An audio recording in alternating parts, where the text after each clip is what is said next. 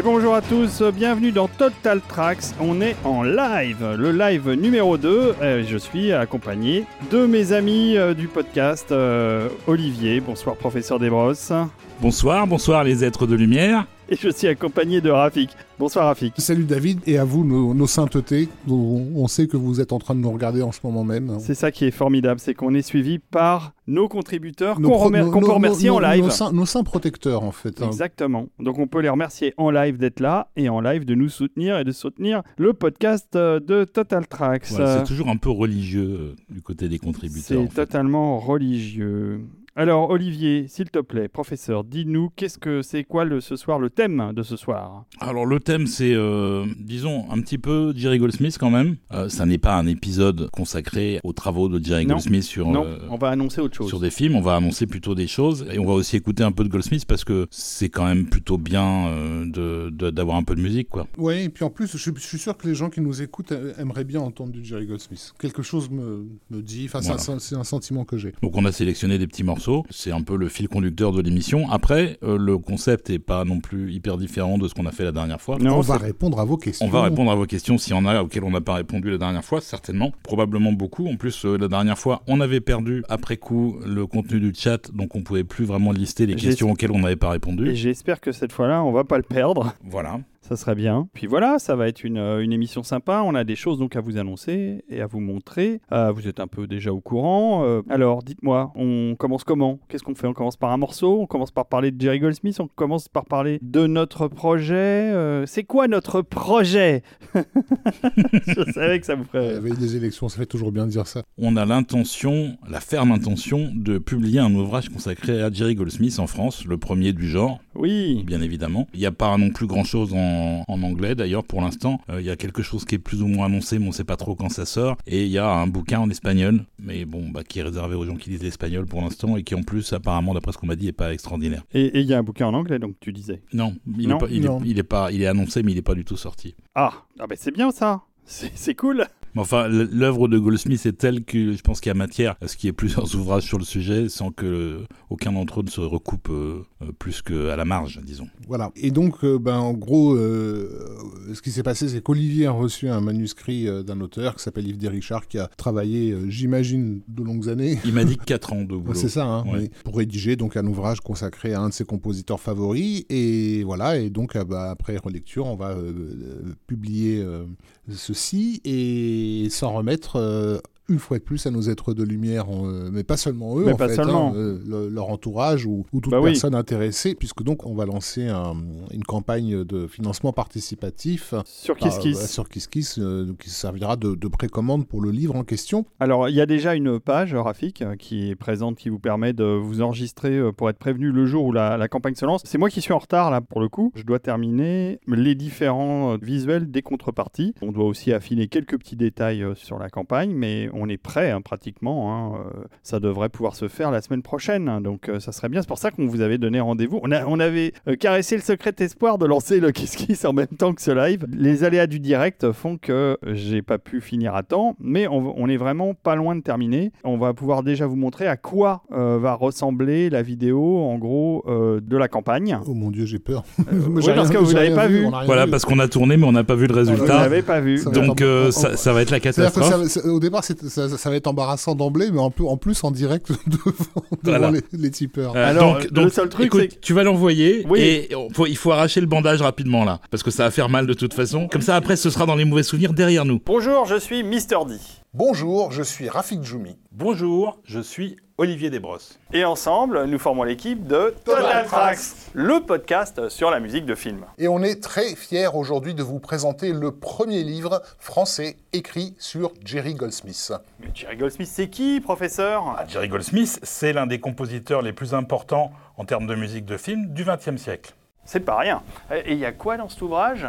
Alors cet ouvrage est écrit par Yves Desrichard, qui est un expert en la matière, un expert de Jerry Goldsmith, qui nous raconte euh, en gros sa biographie, euh, ses maîtres de musique, euh, ses années à la télévision, ses rencontres avec les réalisateurs avec lesquels il va faire tous ses films. Donc un ouvrage très complet qui passe en revue l'intégralité de sa carrière et qui, à ma connaissance, n'oublie absolument aucun titre. Un livre très complet, plus de 400 pages, peut-être 500, et d'autres contreparties. D'autres contreparties, dont un gros ouvrage qui retrace toute la carrière de Jerry Goldsmith à travers euh, sa filmographie visuelle, c'est-à-dire sa discographie. Oui, enfin les couvertures de ses disques, quoi. Oui, il n'y a pas que ça, professeur. Ah il y aura plein de choses, des t-shirts, mais pas seulement, et également des bonus qui vont se développer si vous êtes suffisamment nombreux à précommander l'ouvrage. Alors n'hésitez pas, faites-vous plaisir, offrez-vous ce magnifique ouvrage sur Jerry Goldsmith, et en attendant, on va peut-être parler euh, de l'auteur. Oui, alors, Yves, dis-nous, pourquoi un livre sur Jerry Goldsmith? Je dirais que ma principale raison, c'était de faire une sorte d'acte euh, d'admiration, presque un acte d'amour en fait pour célébrer un compositeur qui paradoxalement est très connu des amateurs de musique de film, mais beaucoup moins du cinéphile de base, même de l'amoureux de cinéma, même de l'amoureux de musique de film, qui ne mettra pas forcément Jerry Goldsmith par rapport aux plus grands euh, compositeurs euh, de tous les temps. L'approche de mon livre, c'est évidemment une analyse des musiques euh, de Jerry, mais qui s'accompagne forcément d'une analyse, je dirais, à la française, avec tout ce que ça peut comporter de sous-entendu sur ce que c'est que la cinéphilie à la française. Après tout, la cinéphilie, c'est nous qui l'avons inventé, nous Français. Donc c'est un livre qui combine une approche des films et des musiques, parce qu'il me semble impossible de parler euh, de la musique, même si elle peut évidemment s'écouter sans le film, il me semble impossible de parler de la musique sans parler en même temps du film qui l'accompagne, et tout modestement, je pense en ça être le, dans le même esprit que Jerry, qui euh, composait aussi vraiment par rapport au film, par rapport euh, aux intentions du réalisateur. Alors effectivement, cher euh, potentiel acheteur, je vous remercie par avance et Olivier Debrosse et l'équipe qui m'accompagne dans ce projet éditorial vous remercie par avance de, contribuer. évidemment, je ne suis pas forcément le mieux placé pour vous convaincre euh, de l'intérêt d'acheter mon futur livre, puisque ce livre, n'existera que si vous euh, contribuez à son financement. À ma connaissance, c'est la première fois au monde, euh, en anglais comme en français, comme en d'autres langues, qu'on propose une somme pareille sur Jerry Goldsmith. Près de 20 ans après sa mort, c'est tout à fait étonnant. Mon livre, ben, vous le découvrirez, j'espère, quand vous aurez euh, l'occasion de le lire. Il propose une approche de Jerry Goldsmith. Il n'a aucune ambition euh, d'être euh, le livre définitif sur un compositeur sur lequel il y a sans doute beaucoup d'autres choses à dire, bien différentes, mais au moins c'est un début. On a la chance, j'espère que vous le percevrez comme ça, pour un livre en français. Donc euh, merci d'avance, je suis sûr que aussi bien les amateurs de Jerry Goldsmith que ceux qui le découvriront d'abord par le biais de mon livre, mais ensuite évidemment par le biais de ses musiques, puisque c'est ça qui doit euh, prévaloir, eh bien j'espère que ni les uns ni les autres euh, ne seront déçus par le résultat, donc merci d'avance. Merci Yves et merci à vous tous pour votre soutien euh, pour ce nouveau projet de Total Tracks. Qui dit nouveau projet dit qu'il y en aura d'autres si celui-ci a le succès que nous espérons. À très bientôt à l'écoute de Total Tracks, n'est-ce pas professeur? Mais carrément. Et voilà, donc, euh, c'est pas la vidéo évidemment euh, que vous verrez sur la page Kiss Kiss parce qu'elle est beaucoup trop longue. c'est le Director's Cut. C'est ça, on vous a mis la vidéo complète. Voilà. Euh, euh, et, évidemment, c'est un projet sur lequel on a beaucoup travaillé, on s'est beaucoup investi. D'ailleurs, vous avez pu constater qu'on est quand même allé tourner dans l'espace. Oui. Ça n'est pas tout le monde qui ferait ça. Au, cœur de Vidjur. C'est ça, c'est ça. Le livre va être super chouette. À mon avis, ça va être très très joli. Et on a hâte, on a hâte de vous le montrer. Alors, je vais essayer de, pendant qu'Olivier nous parle euh, de cette histoire, je vais essayer de vous mettre l'image du bouquin en ligne. Comme ça, vous verrez un peu à quoi il ressemble. Voilà, c'est pas non plus une version définitive de la cover, mais ça commence à y ressembler. Et ce sera un format carré, euh, parce que carré, c'est sexy. Mais aussi, il y a une raison à ça. Non, il y a une raison objective à ça, c'est qu'on voulait reproduire aussi le format, euh, le format 33 tours. Euh, Alors, ça fera pas la taille d'un 33 tours, ça évidemment, trop long. Ça sera un peu, un, peu too much, mais mais mais il y aura l'idée, voilà, de comment ça c'était des 78 tours, c'est ça, qui était un peu plus, un peu plus. Ah, non, c'est plutôt, c'est entre le 45 et le 78. Oui, c'est ça. Donc on sait pas encore exactement combien de pages il va faire, mais mais ça sera, je pense, dans les dans les 400 environ. Euh, voilà, il y, a beaucoup d'informations. Ça euh, risque d'être, à mon avis, plutôt 500 que 400. Ouais, beaucoup de remises en contexte aussi, puisque comme ça parle à la fois de ses, carrières télévisuelles, ses collaborations au cinéma, à chaque fois, il faut replacer, recontextualiser qu'est-ce qui se passait à la télé à cette époque, pourquoi on, on travaillait de cette façon-là, euh, pourquoi on enregistrait de, de, de, de, telle ou telle façon, les différentes évolutions. Voilà, quand il se met à utiliser du synthé, il se trouve que voilà, à cette époque-là, il y a très peu de modèles en, en circulation. Enfin voilà, ça, ça, on sent que Yves a fait beaucoup de recherches pour, pour, euh, pour mener à bien cet ouvrage comme il, qui vient du cœur, One from the Heart, comme on dit là-bas chez les Américains. Et donc l'idée aussi de, du format carré, c'est par rapport à ce qu'on a dit dans la vidéo, donc le, ce qui va accompagner le livre, hein, c'est-à-dire cette, cette euh, filmographie, filmographie, visuelle ouais. à travers les pochettes d'albums de Jerry Goldsmith, ouais, dont, certaines, dont, certaines sont assez magnifiques. Et c'est pour, pour ceux qui n'ont pas les moyens d'avoir une collection complète comme Olivier Desbrosses peut s'enorgueillir, c'est l'occasion de profiter aussi de, de, quelques superbes pochettes de, de, disques de Jerry Goldsmith. Pas du tout, j'ai pas du tout tous les disques de Goldsmith. Ah bon il, il, Mais il m'en manque un. Mon œil. Ah bon? Il m'en manque un, il me manque un. L'édition un... japonaise de Mr. Baseball. Il manque un live enregistré et sorti au Japon. Ah bah je l'ai. Honte, honte à toi, Olivier. voilà. J'ai jamais réussi à le trouver. Comment t'arrives à te regarder dans la glace le matin? Non, mais je l'ai pas. Ah, je, me, je me regarde plus dans la glace, c'est fini, ça fait longtemps, ça fait des années que j'ai arrêté ces conneries. Donc voilà, donc c'est un gros projet sur lequel on, évidemment, Yves a travaillé beaucoup, beaucoup dessus, et nous, on est quand même dessus depuis euh, la fin de l'année dernière, donc euh, ça prend un peu plus de temps que ce qu'on avait prévu déjà initialement. Ouais. Euh, mais on va aussi développer un peu plus euh, les à côté. On dit ce qu'on disait, il y a des t-shirts avec des créations un peu originales. Il y aura d'autres choses. euh, on n'a même pas encore développé toutes les idées qu'on pouvait avoir autour de ça. Donc bien évidemment c'est un premier shot, c'est-à-dire qu'il y en aura certainement d'autres si celui-là est un succès.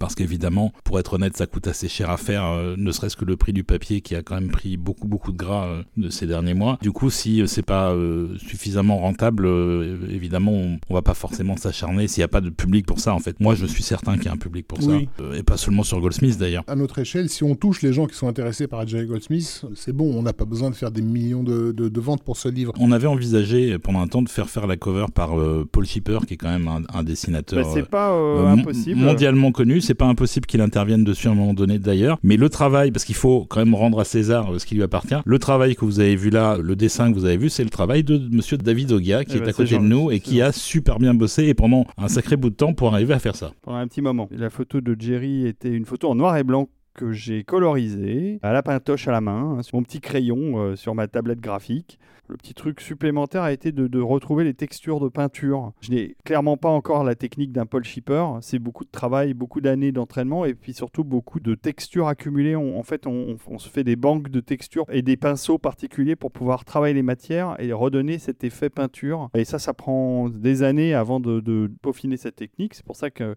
quelqu'un comme Paul Shipper, qui est un illustrateur du cinéma. Oui, par exemple, c'est lui qui a fait l'affiche de Ready Player One, pour vous donner juste un exemple. Par exemple, et il a fait beaucoup d'affiches pour Star Wars enfin pour Marvel, euh, il a fait beaucoup d'affiches. Euh, on peut même euh, dire que c'est le, fils spirituel d'un Drew Struzant dont il se réfère très très souvent. Il y a Guignebo qui nous dit dans le chat que, que Goldsmith sur cette image a un côté Doctor Who et c'est exactement ce que m'a dit Paul qui est anglais quand je lui ai envoyé ma, mon projet de coupe pour lui demander ce qu'il en pensait et me faire des corrections. Et il m'a dit mais t'as pris Doctor Who et c'est vrai que sur cette photo là, Goldsmith a des faux airs de Doctor Who et ma fille qui a vu ma couve pendant que je travaillais dessus me demandait pourquoi je mettais Donald Trump sur la couve de mon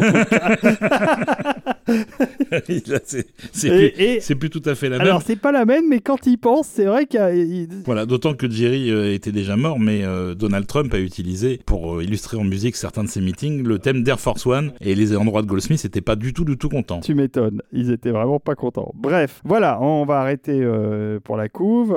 Je suis content qu'elle vous plaise, enfin euh, la filmographie euh, visuelle de Jerry Goldsmith sera présentée de la même manière sur un format carré et donc les, les bouquins seront faits pour aller ensemble, voire peut-être se retrouver dans un coffret. Qui sait? Et ça s'appelle donc Composed by Jerry Goldsmith, un orfèvre à Hollywood. Le Composed by, on n'est pas sûr qu'on va le garder au final, ça nécessite encore des discussions. Mais Parce qu'en euh... fait, après grand brainstorming, on s'est aperçu que peut-être qu'il y avait un rapport entre Goldsmith et orfèvre. Exactement.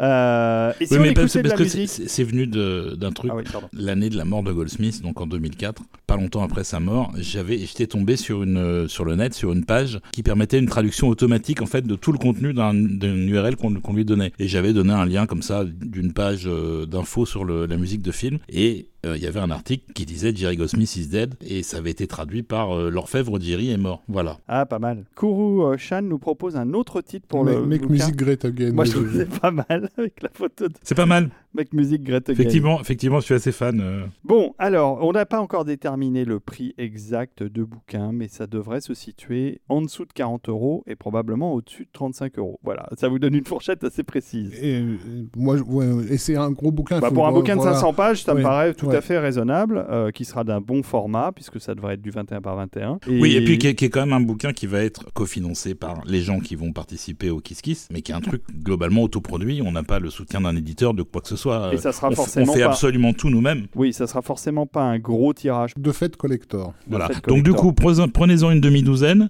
Comme ça, dans deux ans, vous pouvez les revendre le double. On compte sur eux et je pense que on, on leur fait confiance hein, là-dessus pour en parler quand la campagne sera lancée. Mais parce que c'est c'est vrai que euh, je pense qu'à l'heure actuelle, euh, euh, Total Tracks n'a pas encore atteint tous les gens qui sont susceptibles de s'intéresser à ce podcast. Et ça serait dommage qu'en fait un bouquin comme ça euh, n'atteigne pas les gens qui sont susceptibles de, de, de l'acheter. Euh, Mmh, on mmh, sait qu'ils existent en, en France et ils sont suffisamment nombreux pour nous permettre d'être à l'équilibre sur cette opération. Quoi. Alors Jean-Christophe Manusso euh, nous demande s'il sera disponible dans le commerce à terme. Honnêtement, je ne pense pas. Par contre, Non, peut-être peut-être dans les librairies de cinéma, mais euh, Alors- un truc qu'on gérerait nous-mêmes directement en fait. euh. euh, mais le truc, c'est que euh, on va essayer de le garder peut-être à un prix un peu supérieur parce que ça sera du tirage on demande. Parce que c'est possible aujourd'hui de faire du tirage à la demande. Parce que évidemment, quand on, on en tire 500 ou 1000 exemplaires, c'est, on, on fait baisser les coûts. Ce qui nous permet de le proposer au tarif aux alentours de 40 euros euh, là actuellement. Mais si jamais on devait continuer la commercialisation du bouquin et qu'on faisait du tirage de, l'impression on demand, le bouquin serait disponible, mais forcément plus cher. Donc euh, c'est pour ça qu'il ne faut pas rater l'opportunité du Kiss Kiss. Euh, on va écouter un petit peu de musique. Ah oui, oui, oui. Moi, je propose qu'on écoute du Jerry Goldsmith. hein. Mais exactement. Oui. Alors, tu nous as demandé, euh, Rafik et Olivier, vous nous avez demandé un truc très simple. Vous nous avez demandé de choisir les morceaux qu'on aimait bien de Jerry Goldsmith. Et, Et- c'est marrant. Mais, mais qui, ne sont pas des, des morceaux stars, quoi. C'est pas euh, Star Ouais, Trek ou, enfin, ou Rambo. Non, c'est des choses. Si vous êtes un béophile et un, un amateur de Goldsmith hardcore, il est évident que vous connaissez ces morceaux comme nous. Mais si vous êtes un petit peu moins euh, à fond sur Goldsmith, vous les avez peut-être pas forcément déjà entendus. juge. Ouais. Le premier que je t'ai proposé donc euh, comme morceau, c'est euh, un morceau de la mini-série QB7, euh, Ah, qui est une, j'adore. voilà, une série de, de- du début des années 70 qui raconte l'histoire d'un ancien rescapé des camps qui se fait traîner en justice euh, par quelqu'un qui pense qu'il était un, un tortionnaire, etc. Bon là, ça fait partie de ces mini-séries que Goldsmith a, a, a faites au début 70s et qui va refaire euh, vers la fin avec euh, Masada notamment. Oui. Ah, J'aime beaucoup aussi Masada. Et donc voilà, très joli score sous influence évidemment euh,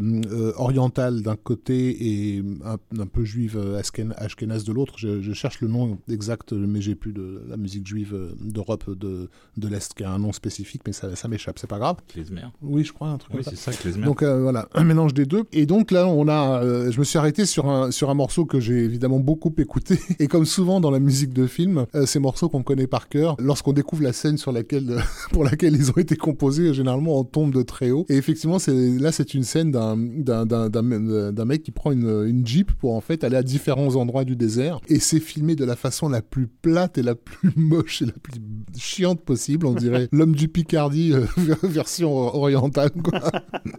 Et, et derrière, il y, a, il y a les violons de Goldsmith qui partent dans tous les sens. Et je me dis, Alors- mais comment il faisait pour sortir des morceaux pareils sur des scènes aussi insignifiantes? Alors juste un autre détail sur QB7, euh, c'est marrant que aies choisi ce morceau-là parce que c- QB7 pour moi ça a une signification tout à fait particulière. J'écoutais, et peut-être que je suis pas le seul euh, dans, euh, là autour, ni autour de cette table ni euh, dans ce chat, les émissions de Pierre Belmar, les aventures extraordinaires de Pierre Belmar qui étaient tous les jours à 13h30. Et bon, Pierre Belmar c'était non seulement un excellent présentateur de radio, mais c'était une voix, c'était une vraie voix pour compter. Et son aventure, c'était d'être à la radio tous les jours à 13h30. Exactement. C'est un peu répétitif comme histoire. répétitif, Et donc, il racontait ses histoires. Et le générique des aventures extraordinaires, c'était le, le générique de QB7. Et pendant des années, je me demandais ce que c'était. Parce que, évidemment, j'étais petit, euh, j'avais pas accès à Internet, donc on savait- je savais pas ce que c'était. Et puis, quand j'ai commencé à collectionner les, les vinyles de Goldsmith, un jour, je suis tombé sur QB7, que j'ai mis sur ma platine. Et là, j'ai compris. C'est pas le générique qu'on va, qu'on va entendre, c'est, euh, c'est le morceau euh, Journée through de Desert, tout C'est ça. simplement. Quoi. C'est ça. Euh, donc le, voilà, le voyage à travers le désert de, de ce monsieur en jeep. C'est ça. C'est parti. c'est parti.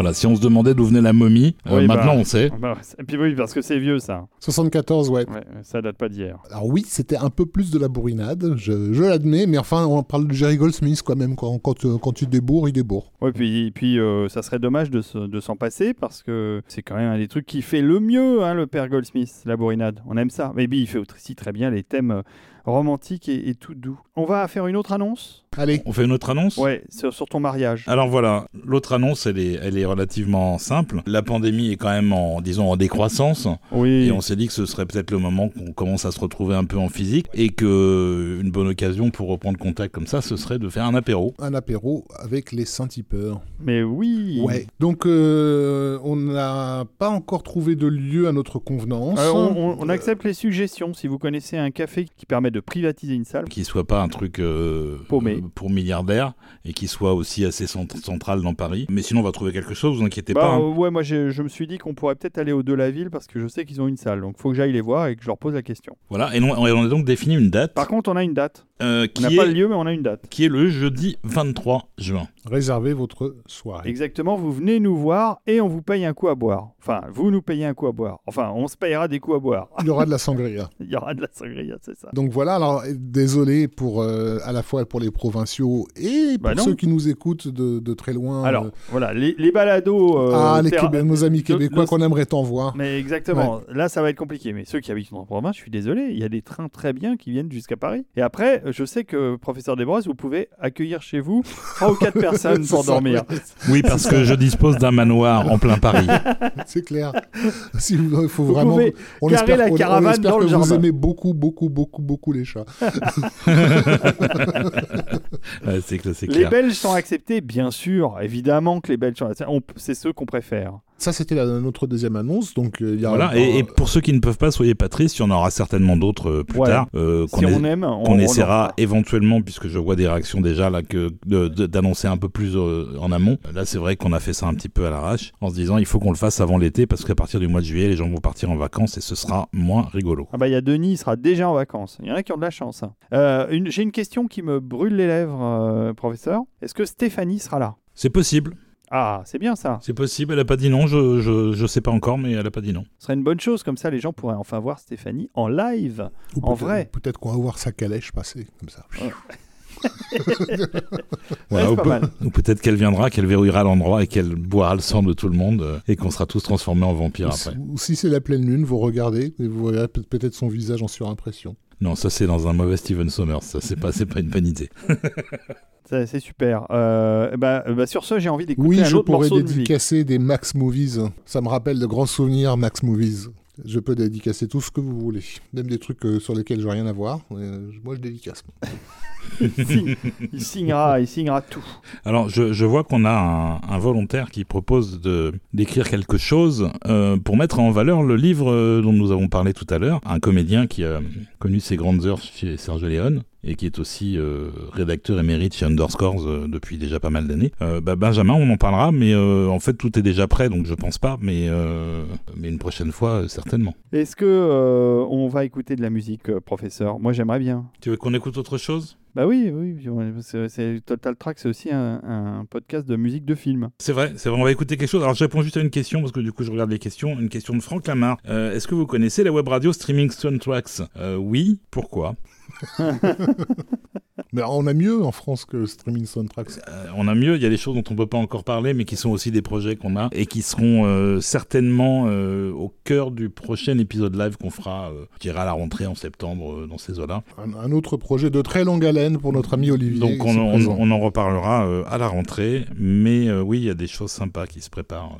euh. Olivier, je veux écouter de la musique. Alors moi j'ai pris un film qui est pas complètement inconnu. Donc si vous connaissez bien Goldsmith, évidemment vous connaissez l'album et le morceau, mais c'est pas ce qu'on mettra en avant au premier abord en termes de morceaux d'action de Goldsmith. Et pourtant c'est un putain de morceau d'action qui vient de euh, du Secret de Nîmes, qui en France s'appelait euh, Brisby, et le Secret et de le Nîmes, secret de Nîmes. qui est euh, entre guillemets l'attaque du tracteur. Alors, Oui. il faut remettre dans le contexte, c'est un dessin que c'est un dessin animé de Don de Bluth. Pro- Bluth. Produit et réalisé par Don Bluth. Voilà, et qui raconte l'histoire de petites souris qui vivent dans un champ. Et un jour arrive un tracteur qui va labourer tout le champ et qui va donc détruire leur maison. Et ils doivent donc s'enfuir de la maison euh, et voir leur, euh, Brisby, donc leur la- habitat la, détruit. La mère de famille est en fait la veuve d'un rat qui s'est échappé euh, d'un laboratoire, qui était un rat très intelligent. Et comme il a sauvé la vie, euh, non, c'était une souris très intelligente, et comme il il a sauvé la vie de- d'autres rats, Brisby est autorisé à aller euh, requérir euh, conseil auprès des rats qui en fait ont formé une forme de, de civilisation un peu secrète. euh, Et la qui sont extrêmement intelligents aussi, mais d'un d'un niveau quasi- quasi- quasiment humain en fait. Et si vous l'avez pas vu, Bris- Brisby et le secret de Nîmes, franchement, réveillez-vous parce que c'est juste un des plus beaux dessins animés de ces euh, 50 dernières années. Mais alors, alors, on, dirait, la on dirait euh, des toiles de maître en fait, tellement c'est beau. Et c'était en fait tous les artistes frustrés par le, le studio Disney des années 70, à toute l'époque euh, Robin des Bois, euh, Aristocha et compagnie, qui s'étaient barrés en fait parce qu'ils voulaient refaire du, du- de l'anime à l'ancienne, c'est-à-dire très animé, très coloré, là où finalement on était un petit peu à, à réutiliser des vieux cellos euh, sur les films de Wolfgang, Wolfgang Reitermann. Bref, et donc effectivement cette séquence du tracteur, euh, c'est basiquement un exercice de musique et de montage. Enfin la scène ne ça. fonctionne que là-dessus. C'est ça, et c'est une, une musique qui monte, qui monte en crescendo. Donc ça commence très très délicatement, très doucement, et au fur et à mesure ça monte et ça devient excessivement violent, alors que ça n'est qu'un film d'animation avec des souris. Euh, C'était aussi ça Goldsmith, euh, de savoir faire de l'action qui reflète autant ce qui est perçu dans le cœur des personnages que ce qui est visible à l'écran en fait. Et ça s'appelle donc The Tractor. C'est parti pour The Tractor.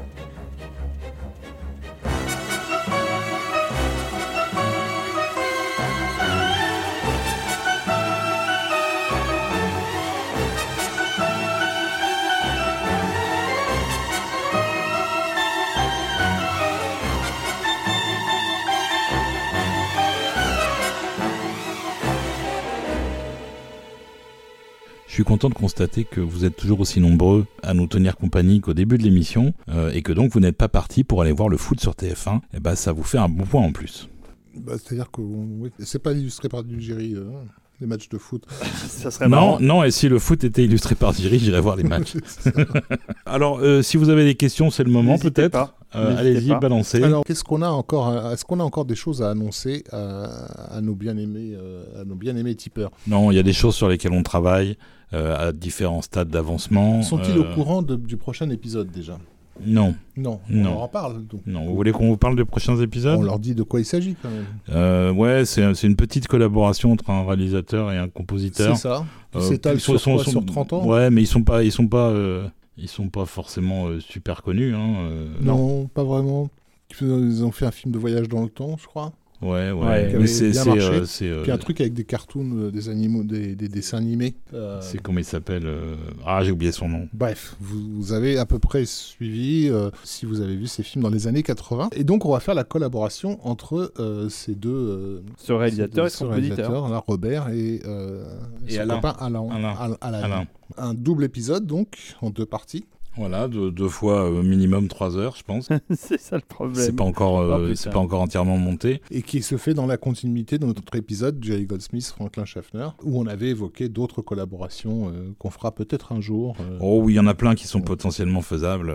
Il y en a tellement. Le, problème, c'est juste le temps que prend le montage euh, global d'un épisode, c'est-à-dire la préparation, l'enregistrement, euh, Hmm. le, le montage à proprement parler, etc. Euh, on peut pas en faire euh, un tous les trois jours, malheureusement. Et, et puis le sourcing aussi, de trouver euh, toutes les infos. euh, parce que Ah bon, oui, vous c'est- avez beau être des puits de science en matière de musique de film et de cinéma. euh, Ah non, on Faut fait quand même, on fait faut- quand même des recherches avant de- d'enregistrer un épisode, oui. On vous prépare aussi un épisode sur un sujet euh, secret, totalement populaire, qui va beaucoup vous plaire et qui sera réservé exclusivement à nos tipeurs. On va faire un épisode sur un sujet sur lequel on est euh, vraiment attendu. Et j'ai dit non, mais ça c'est pour les tipeurs, il n'y a que qu'on. Voilà. On- Et on est, on, on est Euh, attendu, on est à l'aise sur le sujet, je ouais, pense. ouais, ouais. C'est un truc qu'on connaît bien. Euh, histoire de montrer à nos, à nos contributeurs qu'on travaille vraiment pour eux en fait. On est content que les autres gens nous écoutent, mais c'est vrai que quand on fait les épisodes, on a surtout en tête, il faut le dire, enfin, euh, les, les gens qui, qui nous montrent leur soutien. Quoi. C'est clair, euh, c'est quand même, euh, c'est quand même important euh, de se sentir soutenu en fait. On était un peu, euh,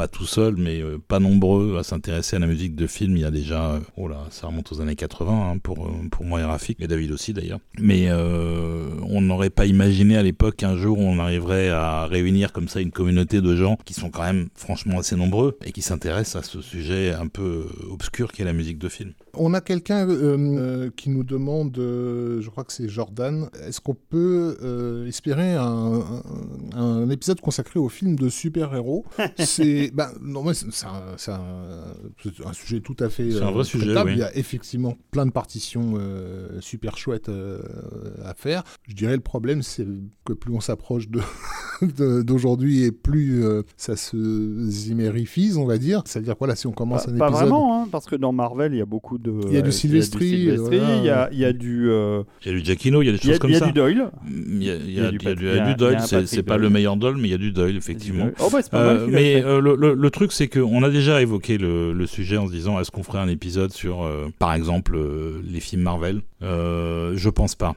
Je pense pas. Il y a beaucoup de films, il y a beaucoup de choses qui se ressemblent dans les films et dans les scores. Euh, beaucoup de films qu'on a mm, oubliés, si tant est qu'on les ait vus. Non, euh, mais pour- dans, dans la, dans la seconde où on les a vus et, donc, et, et qu'on ne reverra pas pour le, pour le bien de l'émission. Donc, euh, T'es sûr qu'on enfin, je- bon, qu'on a oublié C'est un peu, c'est un peu dur de, de parler de Howard the Duck comme ça. Enfin, il y a- il y a je, pensais des- pas, je pensais pas au Howard the Duck Ah, euh, du tout. Quand on, on me dit film Marvel, bon, c'est la première chose qui me vient à l'esprit. Voilà. C'est le, euh, plus grand. Voilà, donc, donc on fera certainement quelque chose autour du super-héros à un moment donné, mais avec un tri un peu sélectif en fait, en termes de qualité de composition, parce que c'est un univers qui est extrêmement euh, dense, extrêmement rempli, avec beaucoup de choses qui sont pas forcément extrêmement remarquables. Puisqu'en plus on ajoute les séries, on ajoute tout ça. Si en plus on fait rentrer d'ici là-dedans, on a encore euh, quatre fois plus de séries, euh, et ça devient complètement habitable en fait. Il y a euh, Koroshan qui nous parle, euh, qui nous donne l'année 1977 pour moi, et, et en fait, euh, je sais pas ce qu'il veut dire exactement. Moi par je là. sais, Euh, par, bah, quand moi- par je sais, il a raison. Il a trouvé le, le- Voilà. le- il a trouvé. Voilà. Bon, tout. non, non,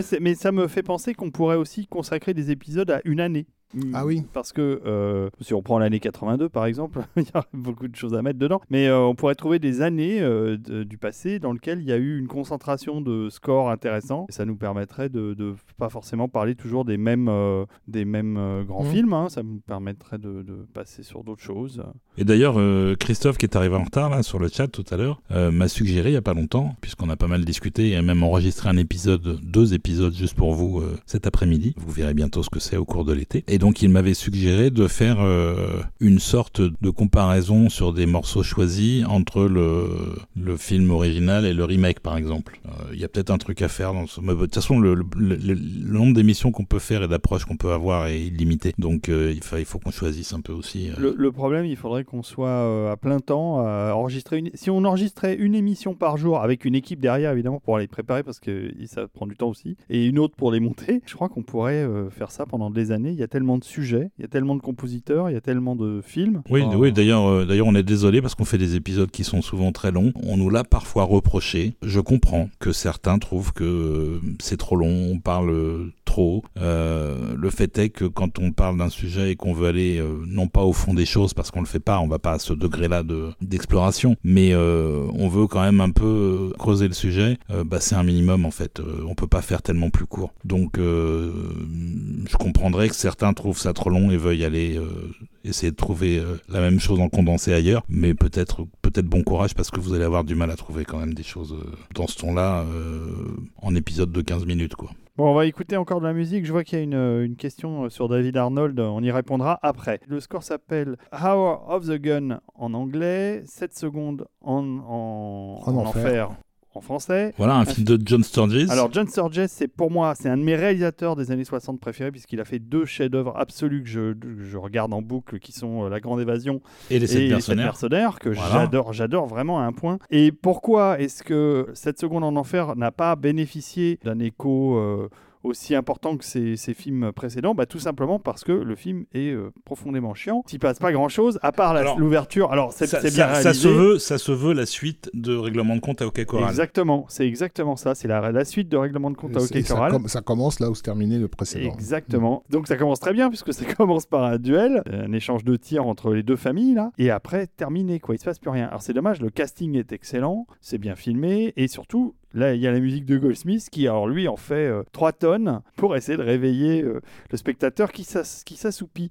Euh, Et c'est quoi l'anecdote du coup? alors l'anecdote, c'est que j'ai découvert cette musique. Moi, j'étais branché évidemment dans les années 80. J'étais branché le Goldsmith des années 80, celui de la science-fiction, celui de l'aventure, celui qui pète comme on en parlait tout à l'heure. Et je connaissais pas le Goldsmith des années 60. Je traînais mes guêtres très très souvent au Forum Horizon, le- la première salle THX de France Moi j'ai bien connu. qui était une salle absolument magnifique, qui est devenue l'UGC Dessiné où ils ont tout cassé du THX et c'est devenu une salle quelconque alors que c'était une salle exceptionnelle. J'étais devenu copain avec le patron, euh, qui est devenu un associé dans une des boîtes qu'on a créées ensuite. Et puis c'est surtout que le projectionniste était un vieux de la vieille qui s'appelait Robert. Il avait un accent du sud, Robert. C'était un fou de cinéma, évidemment. Et c'est lui qui m'a un jour amené le disque de, de Hour of the Gun. Je sais plus pourquoi on avait dû parler musique de film. Et il dit voilà, t'aimes Goldsmith, prends ça. Il m'a donné le vinyle, le 33 tours qui était magnifique. Il me dit Va écouter ça chez toi, tu me le ramèneras après et tu me diras ce que t'en penses. Et ça a été euh, le coup de cœur absolu, immédiat. J'ai adoré ce disque. Et ce que je trouve super intéressant dans la musique de western de Goldsmith de cette époque-là, ça vient en contrepoint de ce que faisait Morricone en, en face. D'un côté, tu avais la musique de Western Spaghetti de Léon, qui avait toute une particularité, toute une ambiance. De l'autre côté, Goldsmith avait trouvé son style, euh, que vous allez redécouvrir dans, dans Hour of the Gun. Je pense surtout que Goldsmith avait trouvé un équilibre qui n'était ni le son du western classique à la Shiner, euh, qui était déjà un peu plus proche de ce qu'avait fait Elmer, Elmer Bernstein au début des années 60 sur justement euh, le- les sept mercenaires, mais, mais qui était quand même nettement plus expérimental que Bernstein et qui n'était pas non plus aussi barré que ce que faisaient Morricone et les autres Italiens à la même époque. Donc il avait trouvé un créneau qui lui appartenait en propre et qu'il a exploré en ne l'abordant jamais exactement de la même façon d'un western à l'autre. Donc tous les scores de western de Goldsmith quasiment sont parfaitement remarquables grâce à cette approche-là. Exactement. Et bah, vous allez écouter ça. Et moi, je, je trouve ce score euh, absolument dément. Et, et je l'adore. Et j'espère que vous allez l'adorer aussi. Allez, on écoute 7 secondes en enfer.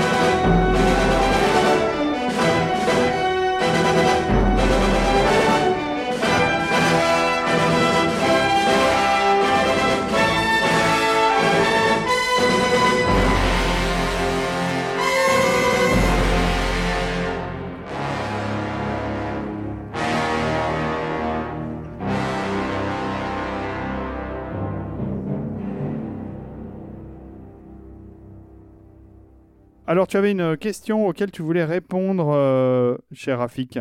Oui, tout à fait. Euh, C'était effectivement une question qui était posée par euh, Adrian Marcato qui nous disait et, et, la collaboration Alan et Philippe Claire Parce qu'on était déçu qu'on fasse la collaboration Robert Zemeckis, Alan Silvestri. Alors, effectivement, on aurait pu parler de cette collaboration exceptionnelle avec Philippe Claire qui, pour ceux qui connaissent pas, est le, gigantesque, l'insaisissable réalisateur de Rodriguez au Pays des Merguez, de la Brigade en folie et bien sûr le Fureur en folie, hein, le fameux. Euh, oh merde. Que je Ah, ça, recommande ça, vivement. ça, hein. Avec Alice Sapritch, Ouais. magnifique, qui est un, un- un- voilà, un, un réa mégalo euh, assez incroyable et, et fandard euh, des années 70. Et, et je m'en veux parce que quand on préparait l'épisode sur Sylvestri, j'avais prévu de venir avec des citations de Philippe Clair que- qui m'avaient été fournies par notre ami euh, Jérôme Vibon, qui fait énormément de documentaires pour les, les éditions euh, Blu-ray, voire même des documentaires à la télé. Des belles Souvent, éditions. voilà, sur le cinéma français, qui est incollable sur, euh, sur toute cette période et qui a toujours des, voilà, de la documentation en, en veux-tu, en, en voilà. Et en fait, les scans qu'il m'avait envoyés, je les, je les retrouvais pas tous. Et donc, bah, du coup, j'ai rien dit à, à- à propos de cette exceptionnelle collaboration entre Alan Silvestri et Philippe Clair dans l'émission sur euh, Robert Zemeckis. Euh, je vais néanmoins vous, lire une toute petite partie des quelques pages que Claire a, consacrées à Alan Silvestri. Alors, je vais pas prendre l'accent pied noir, vous m'excusez, hein, je vais le lire normalement. Tous mes films ont le rythme de la comédie musicale et j'explique cet, cet exemple curieux. À la projection du film À la poursuite du diamant vert, je trépignais sur mon fauteuil en répétant à ma femme La musique Tu entends cette musique? C'est génial Il est fou ce mec J'ai la chair de poule, écoute Cha- Chaque image est soulignée. Je veux ce mec pour mon film. L'argent rentrant à flot dans les caisses, mon producteur ne pouvait rien me refuser. Deux jours plus tard, j'entrais en contact avec Alan Silvestri à Los Angeles. J'étais très ému au téléphone et sur un ton délirant, j'articulais chaque syllabe de mes compliments. Malheureusement, Alan ne parlait pas français. Quant à moi, seul le mot Asban englobait toute la richesse de mon vocabulaire English. Je sais même pas ce que ça veut dire Asban. C'est pas de l'anglais. Ma femme prit la bizarre. relève, donc c'est sa femme qui parle en anglais à Alan Silvestri, qui lui explique c'est extraordinaire, vous avez réinventé la musique de film, vous écrivez deux musiques parallèles, une qui souligne l'image, le temps présent, et l'autre sous-jacente qui annonce ce qui va arriver. Mon mari souhaiterait vous avoir pour son film. La minute de silence qui suivit ces propos s'éternisait. Avais-je dit une bêtise? Sûr. Il allait raccrocher. Enfin, une voix charmante se fit entendre. Monsieur, enfin madame, j'ai eu des milliers de compliments à Hollywood, mais je n'ai encore jamais entendu celui-là. Et pourtant, c'est ce que j'espérais avoir fait. Alors, un peu déçu mais flatté, je me suis contenté d'une série de félicitations et d'une avalanche de propositions. Mais vous m'intéressez. Je ne sais absolument pas qui est votre mari, mais je vous promets de vous rejoindre. Et donc, ça, c'est ce que raconte Philippe Claire de, Voilà, de donc- sa rentrée en contact. c'est pour- l'autobiographie de Philippe Clair qui a été écrite par un ancien de, de, de Dreams Magazine euh, avec un petit peu de- d'exagération et d'excès dedans. Donc, euh, euh, effectivement, Alan Silvestri a bel et bien composé.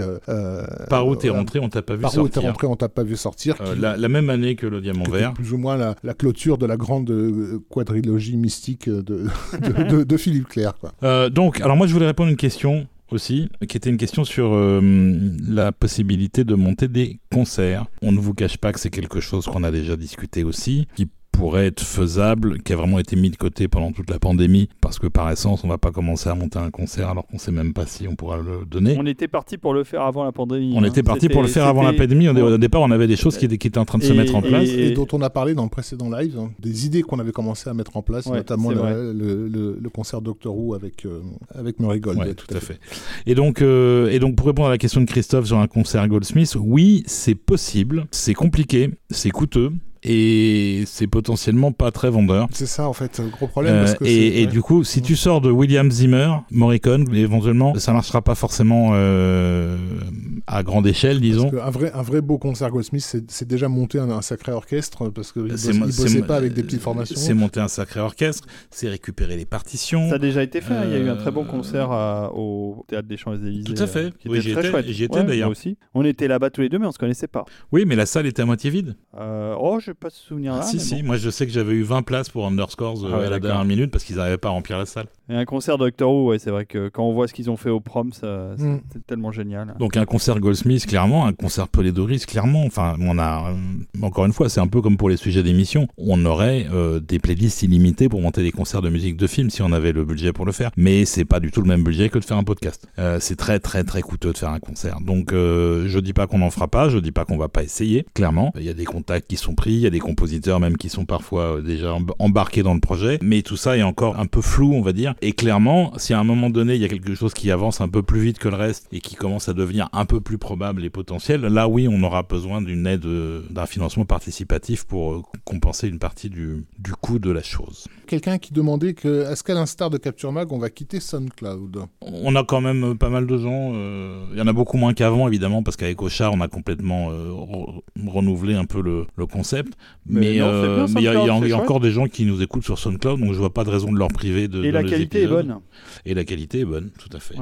le, son est très bon sur SoundCloud, donc non, non, on voit pour l'instant, on est toujours là. On m'a posé un moment, on m'a demandé quelle était ma salle de cinéma préférée. Je ne saurais trop répondre maintenant. Euh, j'aime toujours autant l'UGC Normandie, c'est une salle que j'aimais beaucoup. Voilà, mais, mais en fait, euh, c'est vrai qu'aujourd'hui, toutes les salles euh, de type IMAX, les, salles récentes, hein, je parle de celles qui sont construites dans les 4-5 dernières années, donc salle IMAX, salle Dolby, en fait les salles premium, les, les salles Sphera. à 22 euros la place. Exactement. sont des salles dont la qualité de projection est quand même remarquable, donc il n'y a pas grand chose à en dire, tu vois. Il y a toujours des petites choses à en dire.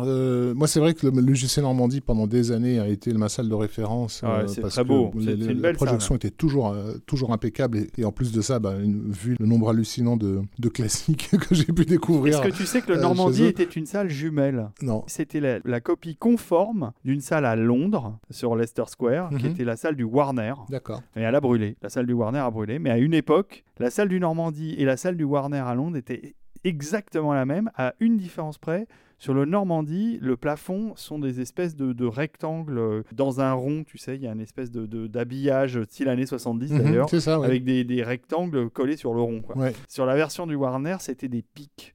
Donc j'ai toujours eu flippé que ce truc me tombe sur la tête et que je me fasse transpercer. Mais c'était des salles jumelles, c'était assez marrant. Je dois avouer que c'est le pâté de Beaugrenelle, il faut vraiment euh, prendre le temps pour y aller parce que euh, quand vous habitez pas le quartier, c'est compliqué. Euh, mais j'ai de très bonnes expériences là-bas. J'ai vu le, bah déjà j'ai vu les films de d'Angly en, en, HFR et en Dolby Cinema. Enfin vraiment c'était en, HDR et, compagnie. Oui, c'est assez nickel. C'est un peu le, le cinéma où ils expérimentent toutes les nouvelles technologies donc, euh, dans quasiment chaque salle, il y a un truc différent des mm. autres. Euh, il y, euh, y, a du Dolby Atmos, il y a, comment ça s'appelle, les salles, les salles avec les écrans. Avec les écrans LED, ouais, c'est ça, ouais ultra, ultra, réflexif. enfin bref, c'est un, un, bon endroit pour tester les salles. Après, comme ils ont pas mal de d'expérience, parfois ça peut être compliqué. Moi, j'ai eu des problèmes sur certaines projections 3D là-bas. moi aussi. Euh, il y a quelques années. Ça, ça s'est un peu calmé depuis. Je me suis fait euh, une de mes pires projections de Mad Max euh, Fury Road, c'était au Beaugrenelle. Très très sombre, et je l'ai fait aussi, ouais, chez eux. Et Dragon 2 aussi que j'ai fait avec Arnaud, Ernest Bordeaux, Bordeaux, que tu dois connaître. Et c'était une salle Dolby Atmos et on est ressorti là en disant Dolby Atmos, vraiment. C'était vraiment pourri. Moi, par contre, j'ai pas eu de très bonnes expériences au pâté Beaugrenelle, alors que le pâté Quai d'Ivry, qui est beaucoup plus ancien et qui a une salle IMAX qui n'est pas du tout IMAX, mais qui est une grande salle, elle est, elle est notée IMAX, mais en fait, elle n'a pas du tout les caractéristiques d'une salle IMAX. C'est une belle salle de cinéma, euh, très spectaculaire. Oui, avec un, un très très bon son. Voilà, donc euh, voilà. Bon, mais il y a des très bonnes salles de cinéma en France. Il y a hein. des bonnes salles. Ce qui manque maintenant, c'est les bons films. Hein. Ça. Euh, voilà, quand il n'y a pas Spielberg ou Guillermo del Toro, qui a quelque chose à l'affiche, il n'y a plus grand chose, quoi. Mais bon, c'est un avis très personnel. Alors, une autre question est-ce qu'on va faire un épisode sur Zone Carpenter? Assurément, mais pas tout de suite, parce qu'ils en ont bouffé euh, à tous les râteliers chez Capture Mag. ça. Et donc, on va faire une petite pause avant que Rafik revienne à Carpenter, mais, mais clairement, on fera quelque chose parce que musicalement, Carpenter, c'est un peu unique. Et, Je suis en train de répéter en ce moment au piano le thème d'Halloween avec mon fils. Voilà, je sais, j'en ai, entendu l'enregistrement. Il y a encore du boulot. On va se faire un autre on peut morceau. Faire, on peut se faire un autre morceau euh, pour le plaisir. Alors on a, on a le choix, hein, mais. Bah écoute, euh, ouais, euh, mon, mon, morceau suivant, c'était euh, c'était Mom and Dad Save the World. Ouais, bah, je, je, je, vote pour. Tu votes pour J'adore, j'adore ce film. Je l'ai montré à mes enfants. J'adore ce film. Ouais, je l'ai montré à mes enfants. Ils m'ont insulté en disant que j'étais qu'un connard. J'aime tes enfants. Mom and Dad Save the World. Donc ça fait partie de ces comédies un peu un peu barrés, on va dire, qui ont, qui ont peuplé les écrans américains au début des années 90 dans la tradition de euh, Bill and Ted Excellent Adventure ou, euh, ou euh, Freaked, qui mélangeait en fait la comédie familiale la plus bas de plafond avec tout un délire de SF, de fantasy, des effets spéciaux, des créatures animatroniques et, et, compagnie. Il y en a eu, il y en a eu beaucoup. Hein, ah oui, oui, Télémaniac aussi de Peter Yams, bref. Ouais, il y avait... et souvent des films qui sortaient pas en France. Des trucs assez compliqués quand même au final avec le recul. Totalement invendable chez nous parce que vraiment très marqué culturellement. Bah, encore une fois, c'est comme si tu sortais un Philippe Clair aux États-Unis. Je crois que culturellement, ils sont pas prêts. Et donc, il arrivait parfois que ces films, parce que c'était quand même des sujets de, de, de, de SF, trucs comme ça, se payent des compositeurs tout à fait à, la hauteur. Et là, en l'occurrence, on a Jerry Goldsmith sur Mom and Dad's of the World. ouais, je crois que c'est parce que c'était une, quand même une prod. c'était une prod télé à la base, hein, c'était pas une prod cinéma. C'était quand même un, bon budget. Parce non, il y avait un bon budget, mais c'était. Jeffrey Jones, voilà. qui était pas non plus totalement méconnu. Terry, Garr, John Lovitz. Et John Lovitz en méchant qui est extraordinaire. Mais à euh, part ça, il n'y avait personne. Oui, mais sinon, c'est effectivement, je vois là, c'est marqué HBO compagnie, euh, HBO ah Pictures. Euh, c'était pas du destiné au ciné. Mais c'est sorti au cinéma aux, États-Unis en tout cas. Et, le fait est que non seulement il a comme d'habitude tout à fait rempli son contrat, mais par moment il s'est même aventuré à faire des choses qui réservaient entre guillemets aux plus grands. Et là, on a un morceau qui s'appelle The Lub Lubs. Alors le morceau va commencer par le thème romantique qui correspond au personnage de Terry Garr, petite ménagère américaine kidnappée par ce, ce grand empereur galactique euh, maléfique qui est joué par euh, John Lovitz. parce qu'il fantasme dessus. Parce qu'il fantasme sur la petite ménagère. Donc un thème tout à fait charmant, euh, tout à fait mignon, pour ensuite passer à, cette séquence d'action qui, moi, à l'époque où je découvre le score, me fait carrément penser à Total Recall en bah, fait. C'est ça. donc voilà, on se fait, on se fait Moment Dad Save the World. Ne nous remerciez pas, c'est gratuit.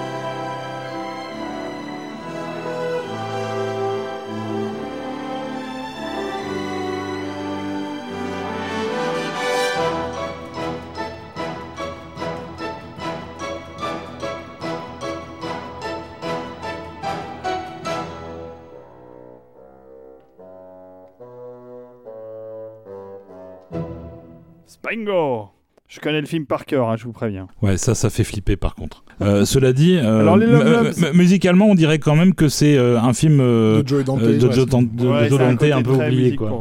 clairement.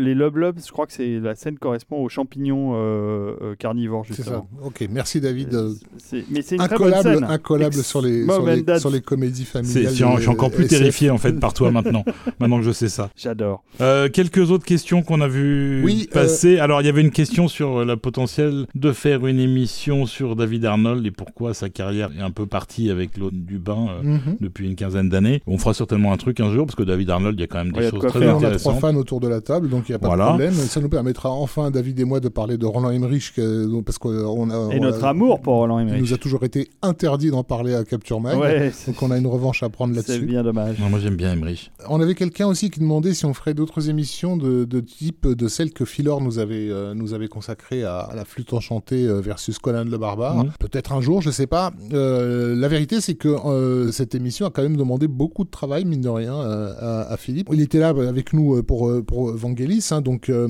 euh, il sera le bienvenu euh, sur d'autres sujets qu'il maîtrise, il y en a pas mal. Mais su- sur un truc purement de lecture symbolique et tout ça, c'est musicologue, on verra. On met rien de côté. On n'est jamais fermé à rien, on n'est jamais fermé à la possibilité de faire venir d'autres gens d'ailleurs. Il est possible qu'on enregistre au mois de juillet un épisode avec un compositeur comme on avait fait avec Erwan euh, l'année dernière. C'est uniquement lié à l'emploi du temps du monsieur, mais il est déjà partant et c'est aussi un indécrottable bavard, donc ça va être encore un épisode ou deux épisodes assez longs. Et sinon, on nous demandait aussi si on allait faire un épisode sur Michel Magne. C'est un excellent sujet. C'est un sujet qui m'intéresse beaucoup, l'histoire de Magne et tout ce qu'il y a eu autour, le château d'Hérouville. Et d'ailleurs, si vous n'avez pas lu la BD Les Amants d'Hérouville, je la recommande chaudement. C'est très intéressant, puisque ça, tourne littéralement autour de la deuxième partie de la carrière de Michel Magne. Euh, donc, on va certainement un jour faire un truc sur Magne, mais on a déjà un épisode euh, dans les tuyaux qui va être enregistré, je crois, en fin de mois, portant sur un compositeur français qui n'est pas Michel Magne. Adrien Marcato revient à la charge et demande euh, désespérément est-ce qu'il y aura une émission sur Richard Band? Curieux comme question. Oui. Oui, curieux la question ou oui, euh, il y aura une émission sur Richard Band? Oui, c'est, un- c'est, c'est enregistré déjà. Je devrais pas le dire, hein, mais c'est enregistré déjà. Ah, mais tu parles à tes, tu parles à tes contributeurs. Et donc, euh, euh, et donc ce sera diffusé dans le courant de l'été, probablement en deux épisodes, parce qu'on a été un petit peu emballé par euh, euh, la musique de monsieur, à défaut d'être emballé par les films. Et des épisodes que David et moi allons découvrir parce que on n'était pas dessus. Donc il y a d'autres demandes. euh, Br- Bruno Coulet, Maurice Jarre, euh, quelqu'un nous demandait euh, les japonais classiques type euh, Akira Ifukube, euh, Ah ouais, euh, c'est vrai qu'il Fumio Ayazaka, etc. Ça, Euh, il y a, il y a des trucs de fou à faire là-dessus. Ouais. Mais euh, le problème, c'est c'est de choisir en fait. C'est qu'on a tellement de choses et on essaie en plus de diversifier. Vous voyez, on fait euh, un peu du, du, du Z façon Richard Band, euh, en même temps qu'on fait du, du Alan Silvestri, Robert Zemeckis, qu'on va faire du Star Wars et puis qu'on va faire du français avec euh, un compositeur que je n'ai pas nommé. On peut pas le nommer non plus? On peut le nommer, hein, euh, on peut le nommer, c'est un 2. Un- Ah, C'est un me- c'est un monsieur un nom à particules, Voilà. voilà. qui a composé sur une courte période, dont le style est extrêmement marqué et marquant, qui, je crois, est aussi un des compositeurs les plus Samplé samplés euh, au monde, dans- clairement. monde. Donc, euh, ceux qui savent euh, ont déjà deviné son nom. Et ça, ça sera aussi pour bientôt. On prend toujours en note tout ce que vous suggérez. On a déjà nos propres listes à nous. Il y a tellement de choses qu'on veut faire, tellement d'idées qu'on a eues. euh, Mais euh, le, le- le souci, c'est juste le temps. euh, donc, du coup, on en a jusqu'à la retraite et après même. Mais on fait vraiment ce qu'on peut. Quelqu'un demande aussi si on ferait une émission sur le Policio Tesco. Oui. Il y a des, Alors, il y a- il y a des bonnes choses. Moi, je me sens pas compétent sur un sujet comme celui-ci. Euh, D'abord parce que j'ai pas, j'ai vu peu de films, j'en ai vu quelques-uns, mais peu. Et les musiques, alors là, je suis carrément largué. J'en vendais beaucoup à, la Fnac italien de, de ces scores-là, mais par contre, je les, je les connais pas. Non, moi je connais, je connais un peu, peut-être pas suffisamment. Ce qui va nous faire défaut sur ce genre de choses, c'est plus euh, l'info sur le l'arrière-boutique de la création des scores. Où euh, si l'info elle existe, elle est essentiellement en italien. Et euh, comme on n'est pas fluide en italien, on n'est pas gender fluide en italien. voilà. Du coup, on a, on a, on aurait peut-être un peu de difficulté à trouver les infos. Il y a des choses, hein, il y a des bouquins qui sont parus, pas mal de choses en, en italien, mais pas grand-chose n'a été traduit en anglais ou en français. Donc, on serait un peu plus light, un petit peu comme on l'a été finalement sur euh, l'arrière-boutique des productions fantastiques espagnoles qu'on a traitées récemment, euh, parce qu'on n'avait pas tellement, tellement d'infos en fait. Howard Shore, probablement Bah oui. un jour. euh, Mais là, faudra prendre 15 heures. Non, mais ce, qui est- déjà, ce qui est- des- ce qui est le plus probable, c'est de faire un collaboration- Cronenberg en voilà, fait. La collaboration Cronenberg-Shore, Ah ouais, ah ouais. ça, ça tombe sous le sens. Et Shore, oui, Shore, nous est- il nous est tout à fait euh, sympathique. On l'a d'ailleurs rencontré euh, plus d'une fois. hein. Euh, Je me souviens même que c'est la seule fois où on a fait une interview tous les deux ensemble. C'est vrai. Euh, C'était la troisième fois que j'ai interviewé Shore. C'était juste après la première des deux tours à l'Institut euh, culturel canadien où il y avait une expo de, O. d'étoiles de, de John Ho qui avait servi pour la production du film. Et, où toute l'équipe était venue, mais littéralement, à, à part Viggo Mortensen, ils étaient quasiment tous Ouais, là. Et Shore nous avait fait le, le plaisir d'accepter de, nous rejoindre dans une pièce à part euh, pour faire l'interview à ce moment-là. Et il était épuisé. Ouais, ouais, clairement. Euh, je, je l'ai jamais vu aussi fatigué euh, avant ou après. Bah, attends, euh, parce qu'il il sor- il- il sortait d'un an de boulot, quoi. Et je te parle pas de Jackson. hein, il était carrément sur les genoux. Le film a été terminé quasiment la veille de la sortie. C'était n'importe quoi. Bien sûr, un jour, on fera quelque chose autour d'Elfman aussi, parce qu'Elfman est incontournable. Et... Non, quelqu'un demandait si on, si, on, si on avait pensé à devenir un label et à sortir du CD. Alors, Oui, il se trouve que. Oui. Bah oui, euh, il se trouve que ça, ça fait aussi partie des, des projets euh, qu'on a eu de, sortir quelques trucs. On a même eu accès à un catalogue sur lequel on s'est pas euh, suffisamment penché. Euh, mais on a, on a aussi des contacts avec des compositeurs euh, qui seraient partants pour qu'on édite certains de leurs scores. Le problème, c'est que le, le potentiel du disque, que ce soit CD euh, ou un peu moins, mais aussi ce que euh, le, le vinyle, parce que le vinyle c'est très cher à produire, c'est quand même assez limité aujourd'hui. La plupart des gens n'achètent plus du tout de physique. Donc euh, c'est encore une fois quelque chose qui est financièrement très risqué. Et le truc c'est que faire un, faire un investissement euh, mal, mal, euh, mal avisé peut mettre en péril toute l'entreprise en fait. Donc il faut vraiment qu'on fasse attention à faire quelque chose qui soit euh, raisonnable en termes d'ambition euh, et en termes d'investissement. Mais en tout cas, c'est Mais- des- mais en- mais en c'est tout des cas, choses oui, sur y a lesquelles des- on avait déjà réfléchi effectivement, et, et Olivier notamment avait des compositeurs euh, dans, dans- dans la poche euh, qui étaient tout à fait disposés à nous aider à sortir certains scores Voilà. indisponibles. Voilà, pour ne rien vous cacher, on a un score de d'Arwan Carmorvan pour lequel moi j'ai travaillé sur un programme d'album avec lui. Il a pas mal de boulot, donc on n'a pas avancé jusqu'au bout pour l'instant. C'est possible. Après, est-ce que potentiellement c'est quelque chose que les gens achèteraient? J'en sais rien. C'est un peu toujours la question. C'est que euh, c'est bien de sortir des disques, mais euh, quand on voit que certains éditeurs font des choses à 300 exemplaires et qui sont pas épuisés tout de suite, bah du coup ça remet en, en- en cause le, le potentiel commercial de l'entreprise en fait. Alors, quelqu'un propose un, un Total Tracks sur Chris Young. Je mets mon veto et je dis que si on doit faire un Total Tracks sur Chris Young, je veux qu'on le fasse en présence de Chris Young. Donc, tu te débrouilles. Quand il passe en France, tu le kidnappes. Et Non, on fait mais il le viendra pas en France, avec lui. euh, il viendra jamais en France. Eh ben, on, part, David, toi et Mais moi. par contre, par contre, on peut aller, Ouais, on peut aller, veux bien aller aux on- États-Unis. on peut, voilà. on peut aller là-bas parce que déjà ils nous logent, c'est ça qui est pratique. puisque c'est ce qui c'est arrivé là-bas. Euh, donc euh, non, ce serait intéressant de faire un truc euh, sur Christian, clairement, avec Christian également. Par contre, du coup, vous nous entendrez pas parce qu'on pourra pas en placer une. Et il est bavard, il est complètement fou aussi, donc euh, ouais, c'est quelqu'un qui prend qui prend de la place, quoi. Moi, j'adore. hein. Mais en tout cas, faire un épisode sur sa musique, clairement, euh, d'autant plus que là, il est un peu dans une, euh, disons, dans le creux de la vague. Il fait pas grand-chose depuis quelques années, et c'est vraiment dommage vu le potentiel du mec. Mais il a jamais eu de chance, Chris, sur les les quelques blockbusters qu'il a fait, ont tous été des fours, donc euh, ça lance pas une carrière en fait véritablement. On nous demande de faire des NFT Total Tracks. euh, écoute, euh, non. Voilà, nous ne nous, nous ne nous abaisserons pas à faire du NFT. Je pense que c'est déjà mort. euh. Le, le NFT, c'est déjà fini. euh, C'est pas grave. Pour répondre à Adrien Marcato, moi aussi j'aime beaucoup Michael Small. Est-ce qu'il y a suffisamment de choses qui sont disponibles en disque pour faire une émission autour? Peut-être. Euh, Il y a vraiment des choses très très bien chez Michael Small, donc euh, mais bon, c'est pas non plus, il est pas au sommet de la liste, faut être honnête. On va pas faire énormément d'écoute avec un épisode sur Michael Small qui est franchement pas très connu et qui est mort un peu tôt en plus, euh, mais ça n'est pas du tout exclu. Je- Jean-Christophe Manusso et John Williams. Bah, John Williams, euh, on- je crois qu'on l'avait déjà, déjà dit, euh, c'est- il y a un côté intimidant. euh, Il est, il est toujours là en fait. parce qu'il est. dé- déjà- Dé- Déjà, il est toujours sur notre épaule et il nous regarde Voilà. d'un air un petit peu, un petit peu sévère. Mais c'est vrai que c'est. Alors, c'est sûr qu'avec Capture Mag, on a fini par faire le podcast Spielberg. Mais, euh, mais, mais pareil, John Williams, il est tellement au cœur de notre cinéphilie et de notre musicophilie. On a tellement grandi avec, euh, avec son nom-là qu'on on, on- on ne parviendrait pas à faire autre chose que 18 émissions de 5 heures chacune euh, euh, consacrées à absolument tous ces disques qu'on a écoutés en boucle. Il faudra bien qu'on trouve un moyen de le faire euh, de façon économe euh, un jour, genre 5 épisodes. voilà. Et puis, évidemment, c'est un monstre auquel on sera obligé de se frotter. Mais c'est vrai qu'on a tendance, du coup, à le découper en petits morceaux. On a fait le John Williams méconnu, on va faire le titre que vous avez trouvé tout à l'heure.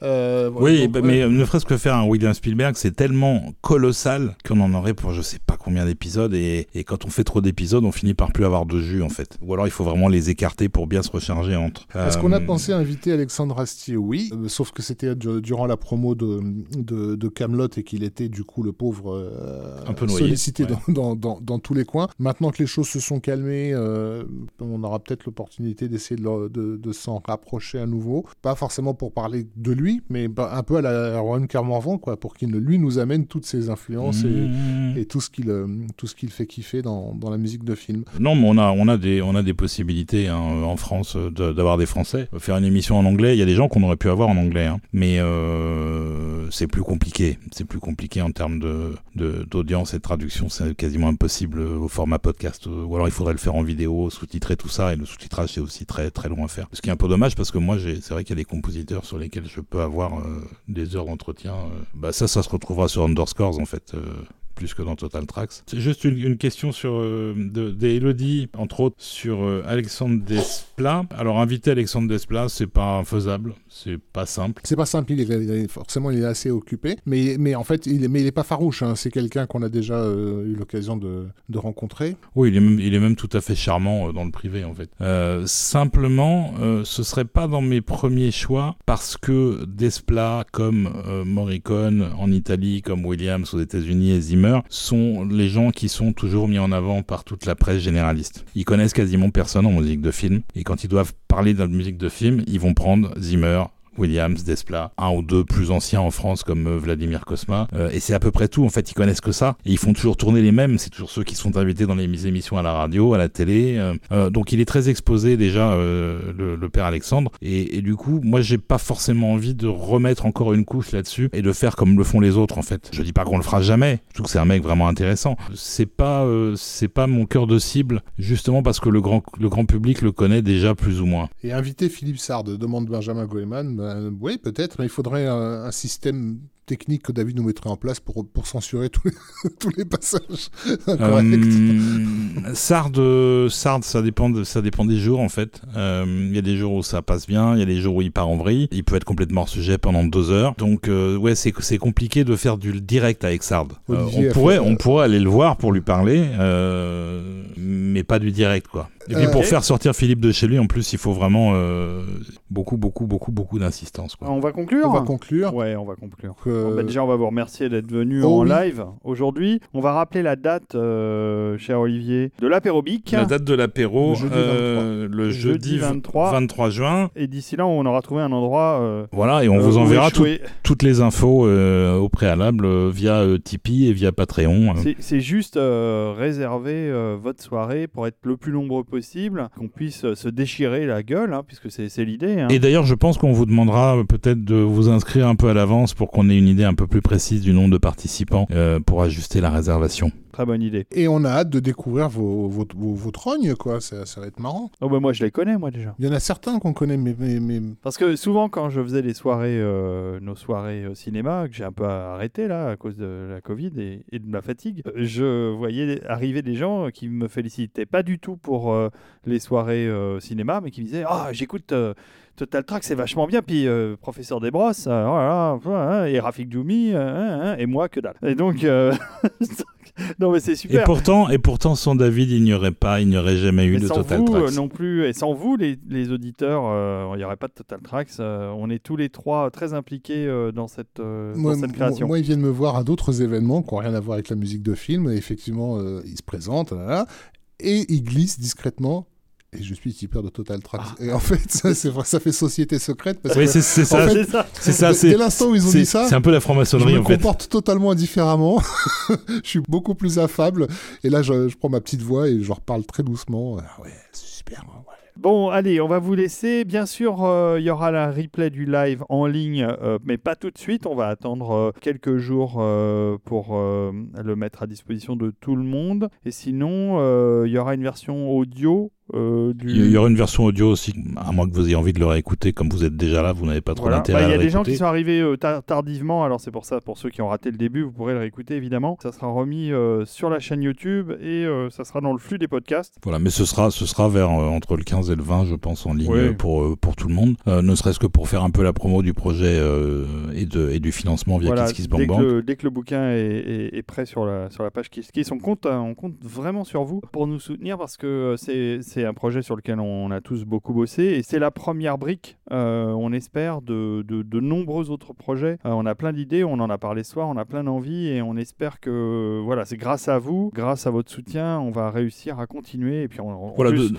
on fait des choses qui, on l'espère aussi, euh, vous, fait vous feront plaisir. de toute façon, en plus, on n'est pas extrêmement gourmand non plus, mais plus euh, ce qu'on fait fonctionne, plus on a de monde, plus on a de gens qui, euh, sont intéressés euh, et qui sont intéressés à cofinancer les choses comme vous le faites pour le podcast, plus on va faire de choses et plus on va y consacrer du temps et, consacrer en, contrepartie moins de temps sur d'autres choses qu'on fait actuellement pour payer le loyer. Quoi. Et oui, Erebi, nous livrerons au Québec moyennant euh, un supplément. Pas de problème. On se quitte sur un morceau de Ah Jerry? oui, moi je voudrais bien écouter ce player. Tu veux écouter Players? Ouais, bah, euh, ouais, Ouais. Players, parce que je connais Ouais, pas. allez, on va finir avec un film de sport. De toute façon, euh, Goldsmith, on, on pourrait faire une playlist de 500 titres, donc euh, Bah, J'avais mis on- aussi un morceau de sport, j'avais mis Rudy. on y passera toute la nuit. Mais mes Players, c'est pas très connu. Voilà. C'est un film de. hum, Disons que c'est une romance sur fond de compétition de tennis. Euh, avec euh, Ali McGraw et je sais plus qui d'autre. Euh, le film a l'air bien bien pourri. Je suis pas sûr de l'avoir vu. J'ai pas souvenir de l'avoir vu. Et Goldsmith, il te fait euh, un thème euh, Qui qui, qui est le thème principal, qui revient euh, plusieurs fois dans le film euh, et qui est extrêmement euh, enthousiaste, élastique, euh, très très énergique. Et ça me semblait une, ouais, une- un bon morceau pour conclure cette émission. Parfait. Bah merci. Euh, on Merci vous embrasse. beaucoup à tous. En tout cas, on, vous- ouais, on vous remercie d'avoir Ouais. été là. Vous êtes aussi magnifique que Goldsmith et ça, c'est vraiment génial. pas donné à tout le monde. Et on vous Donc, retrouve euh, très bientôt. Vous, êtes des pièces d'orfèvrerie. Allez, on finit avec Players euh, de Jerry Goldsmith. Euh, Voilà, et- on se, re- 1979. on se retrouve dans les prochains épisodes et en live aussi à la rentrée. Des bisous Des bisous.